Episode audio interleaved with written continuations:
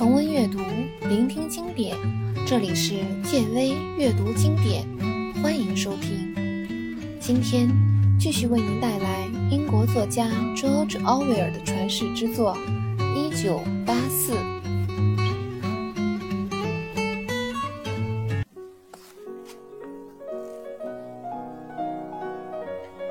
帕森斯是温斯顿在真理部的同事。他是一个肥胖而又愚蠢的人，近乎痴呆，但是在各个方面都很活跃。他属于走卒这类人，他们对党交给的任何事情都无比忠诚的去做，却从来不问为什么。像他这类人，是党维持社会秩序的重要力量。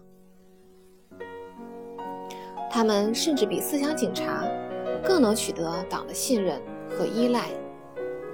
帕森斯今年三十五岁，刚刚从青年团脱离出去，不过他仍然对青年团恋恋不舍。在升入青年团之前，他在少年侦察团工作，还超龄多留了一年。他现在在真理部工作，担任着。不需要动脑子的职务，同时他还兼任一些委员会的领导。在体育运动委员会，他绝对是个不能少的人物。其他，比如组织集体远足、示威活动，以及节约物资的志愿活动的委员会里，都少不了他。他总是一边安详地抽着烟斗。一边得意地告诉人们他过去四年的活动情况。他说，在过去四年里，他每天晚上都会出现在公社中心。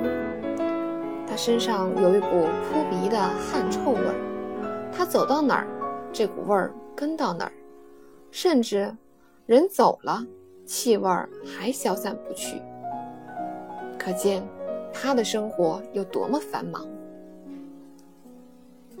有没有扳手？温斯顿问，同时摸着水管接头处的螺丝帽。扳手？帕森斯太太迟疑着说：“我也不知道，可能叫小孩儿。”这时，孩子们冲进了起居室，踩得地板噔噔响，同时还狠狠地吹了一声喇叭。帕森斯太太拿来扳手，递给了温斯顿。温斯顿让脏水流掉，然后厌恶地从水管里取出了一团毛发。他在自来水龙头下面洗干净手之后，就想回自己的房间。把手举起来！一个声音凶恶地大叫着。原本是个英俊的小男孩，但是他的表情却很凶狠。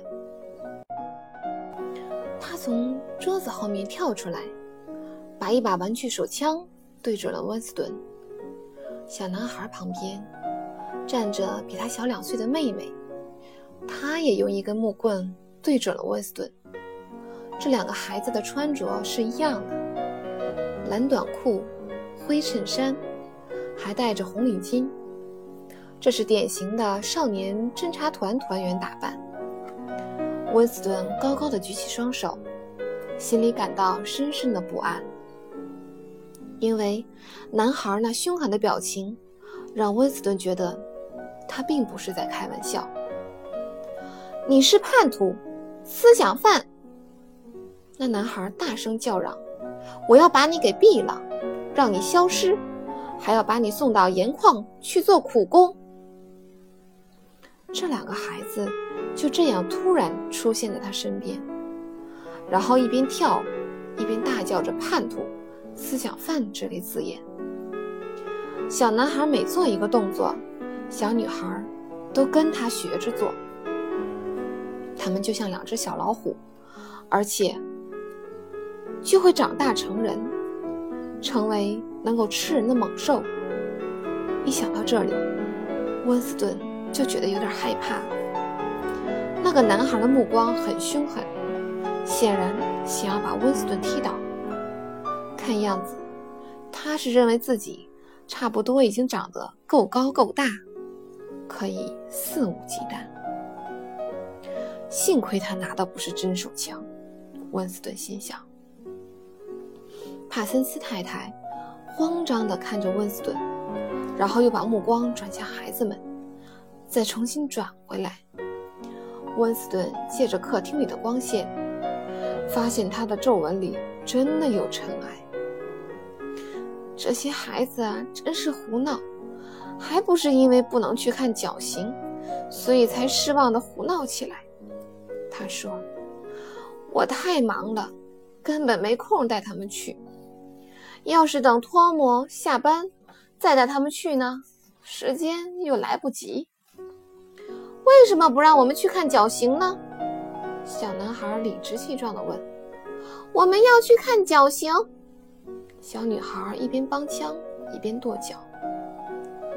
温斯顿这才记起了一件事：原来这天晚上，有几个犯了战争罪的欧亚国俘虏会在公园里。被绞死，这种事情每个月都会发生一次，很受大家的喜爱。每到这时，孩子们就会嚷着要大人们带着他们去看。他告别帕森斯太太，准备回自己房间。当他在外面的过道上走了没几步的时候，他感到脖子后面被人用什么东西狠狠地扎了一下，那感觉就像肉里刺进了一条烧红的铁钉。他大跳起来，转身望去，看见帕森斯太太正拖着小男孩向屋里走去，而小男孩呢，正忙着把弹弓往衣兜里装。关门时，男孩冲他大喊一句：“格尔斯坦因！”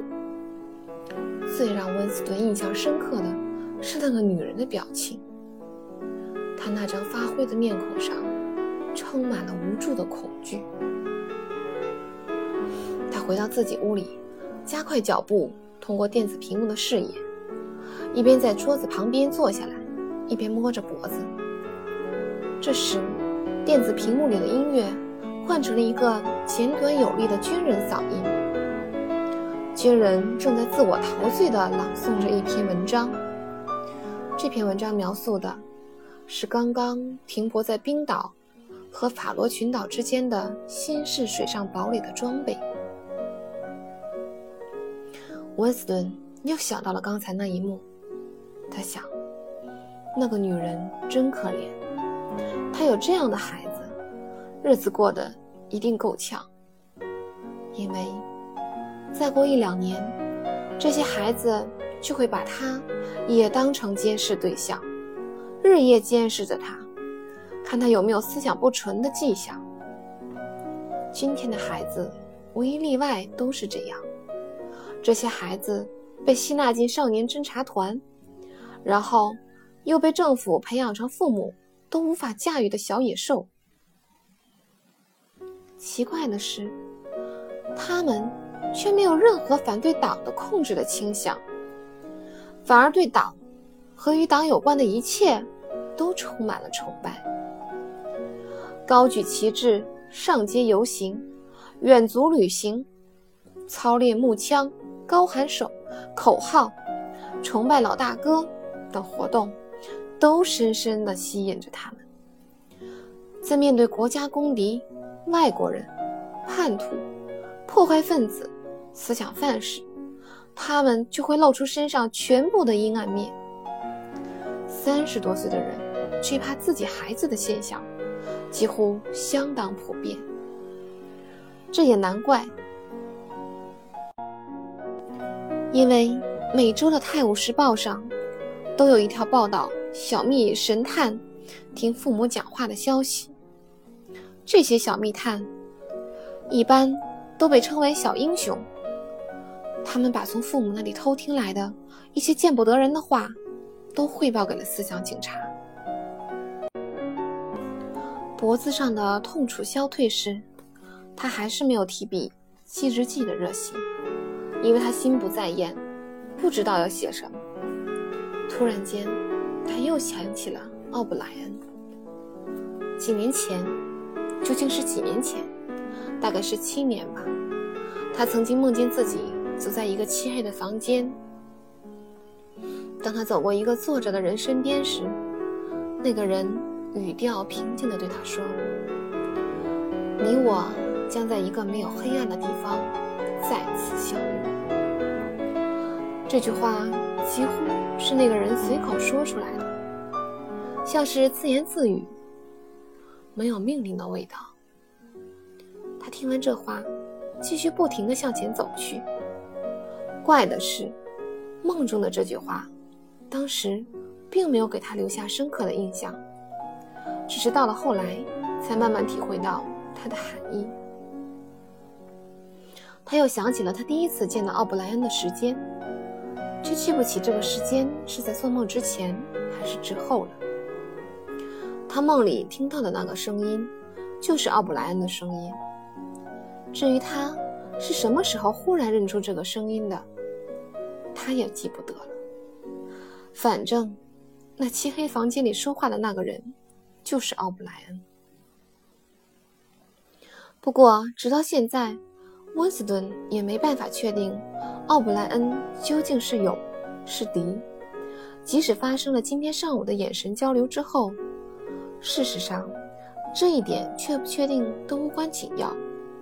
更重要的是，他们二人的相互了解。温斯顿又想起了奥布莱恩说过的那句话：“你我将在一个没有黑暗的地方再次相遇。”他虽然不明白其中的意思，但他认为奥布莱恩的话无论如何都会实现的。这时，电子屏幕的声音响了，是一阵清脆悦耳的喇叭声。不过，马上又传来了一阵刺耳的声音：“注意，请大家都注意！据最新收到的巴拿马前线急电报告，我军在南印度打了胜仗，赢得了光辉的胜利。因此，战争可能不久就会结束。下面，请听急电。”温斯顿听到这里，就猜想这是个坏消息。果然。急电描述了我军消灭一支欧亚国军队的情况，然后报告了敌军伤亡、被俘情况的大量数字，真是血腥。最后宣布，将巧克力的定量供应从三十克减为二十克，下星期开始执行。温斯顿跟着就打了一个嗝，这是他自中午开始第二次打嗝。杜松子酒的劲儿已经过去，只给温斯顿留下了一种软绵无力的感觉。这时，电子屏幕里开始播放大洋国的国歌，都是为了大洋国，以庆祝胜利。不过，也许只是为了冲淡巧克力供应量减少带给人们的记忆罢了。照理说，温斯顿应该在这时候立正的，不过他可以不立正。因为没有人能瞧见他。播放完都是为了大洋国以后，又播放了轻音乐。温斯顿起身走向窗口，背对着电子屏幕向窗外望去。窗外依然晴朗而又寒冷，远处传来火箭弹坠地沉闷的爆炸声。现在。伦敦上空每周大约会掉二三十枚这样的火箭弹。下面街道上那张被撕破的招贴画又出现在他眼前。风让上面“鹰射”二字时隐时现，这让温斯顿浮想联翩。鹰射及其神圣的原则、新潮语、双重思想、变幻莫测的过去，这些。都让他有这么一种感觉：他流浪在海底森林里，迷失在一个充满邪恶的世界中，而他自己就是恶魔之一。现在，他孤身一人，只觉得过去已经死亡，可未来如何，不敢想象。现在有没有一个活人跟他站在一边呢？这一点，他一点把握也没有。党的统治会永远维持下去吗？这一点，他也无从知晓。这时，他的注意力被真理部白墙上的那三句口号吸引，可能是上天对他的问题做出的答复。